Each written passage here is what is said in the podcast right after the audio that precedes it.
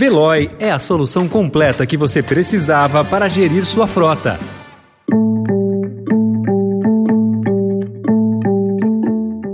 Oi, bem-vindo, bem-vinda. Começa agora mais uma edição do Notícia no seu Tempo, podcast produzido pela equipe de jornalismo do Estadão para você ouvir em poucos minutos as principais informações do jornal. Entre os destaques de hoje, desistência de Dória abre caminho para Simone Tebet, MEC desiste de autorizar a abertura de vagas em escolas de medicina e intervenções do Congresso vão encarecer conta de luz em 10%. Esses são alguns dos assuntos que você confere nesta terça-feira, 24 de maio de 2022.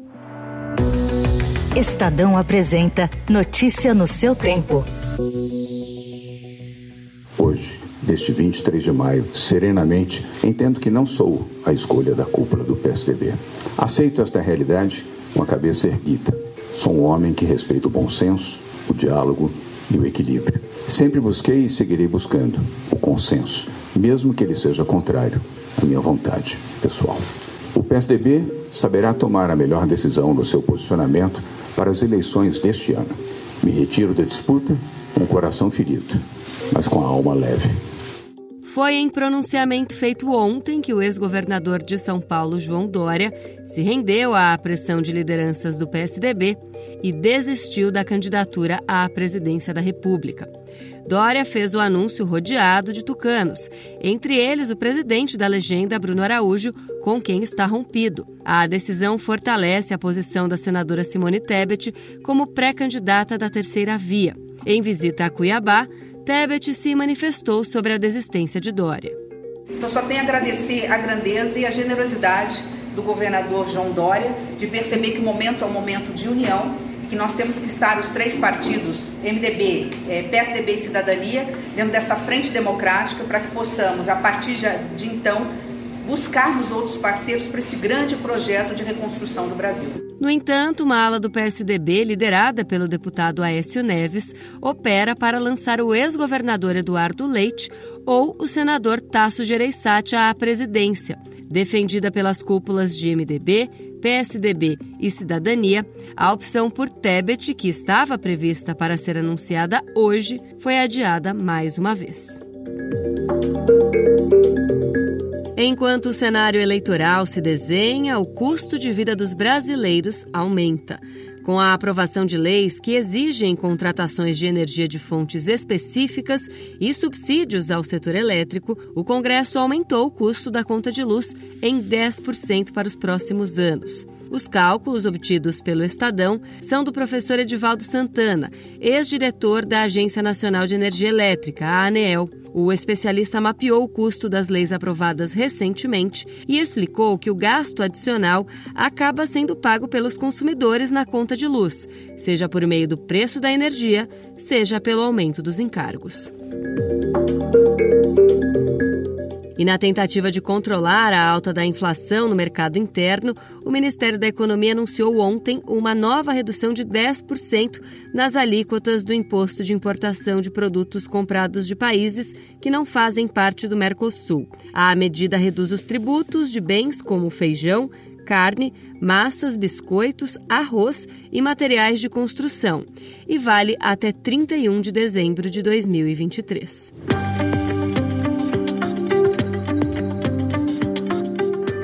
Uma casa abandonada e tomada pelo mato em Goiânia é a sede no papel de uma empresa que venceu pregões de 12 milhões de reais em caminhões de lixo em apenas um ano. A poucos quilômetros dali, uma outra firma registrada em nome de um beneficiário do auxílio emergencial do governo e que até pouco tempo vendia merenda escolar ganhou licitações no valor de 9 milhões de reais também para a venda dos veículos em 2021. As duas empresas estão entre as que mais venderam caminhões de lixo para o governo com preços inflados. Num dos casos, o governo aceitou pagar a uma delas até R$ 85.600 a mais pelo mesmo caminhão comprado dois meses antes pelo valor menor. A farra da compra de caminhões de lixo vem sendo revelada pelo Estadão numa série de reportagens. O Ministério da Educação revogou uma portaria publicada neste mês e desistiu de facilitar a criação de novas vagas em cursos de medicina ofertados no país. A decisão, que foi publicada nesta segunda-feira no Diário Oficial da União, ocorre após pressão de entidades da área que temiam a precarização do ensino. Já a Anvisa está pedindo reforço de medidas não farmacológicas, como distanciamento, uso de máscara e higienização frequente de mãos em aeroportos e aeronaves, para retardar a entrada do vírus da varíola dos macacos no Brasil.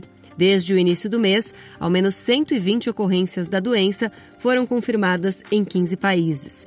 O Ministério da Saúde instituiu ontem uma sala de situação para monitorar o cenário da doença no Brasil. Especialistas ouvidos pelo Estadão acreditam que ela pode chegar ao país nos próximos dias. No domingo, foram registrados casos suspeitos na vizinha Argentina. Notícia no seu tempo. As principais notícias do dia no jornal O Estado de São Paulo. A questão ambiental e as novas tecnologias mais limpas para os veículos foram temas do Summit Mobilidade promovido pelo Estadão. Quer saber o que pensam as principais empresas do Brasil no setor? Ouça o podcast aqui no canal do Notícia no seu tempo.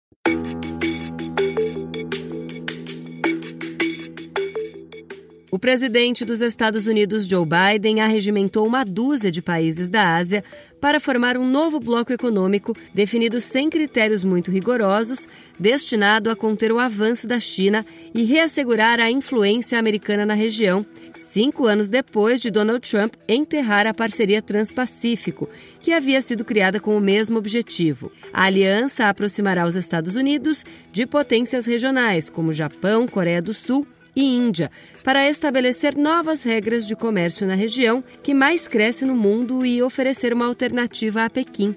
Mas receoso com a oposição da ala radical dos democratas, Biden evitará na nova parceria provisões de acesso ao mercado americano, o que levanta questões sobre a relevância do acordo. It's time. Don't try to be heroes. There is no shame in running. Meses após acontecimentos macabros em Hawkins, as coisas estão diferentes. Depois de tantas perdas, moradores ainda estão vivendo luto e tentando retomar suas vidas. Adolescentes aguardam a pausa de primavera e celebram jogos de final de temporada. Tudo muda após uma morte misteriosa. Stranger Things está de volta. Uma das primeiras percepções ao dar o play nos episódios é que a quarta temporada da série de sucesso da Netflix, cuja primeira parte estreia nesta sexta-feira e a segunda apenas em julho, é que ela está mais sombria e assustadora. Essa foi mais uma edição do Notícia no seu tempo. A apresentação e o roteiro são meus, Adriana Simino, a produção e a finalização do Felipe Caldo. O editor de núcleo de áudio é Emanuel Bonfim. Obrigada pela escuta e até amanhã. Você ouviu Notícia no seu tempo.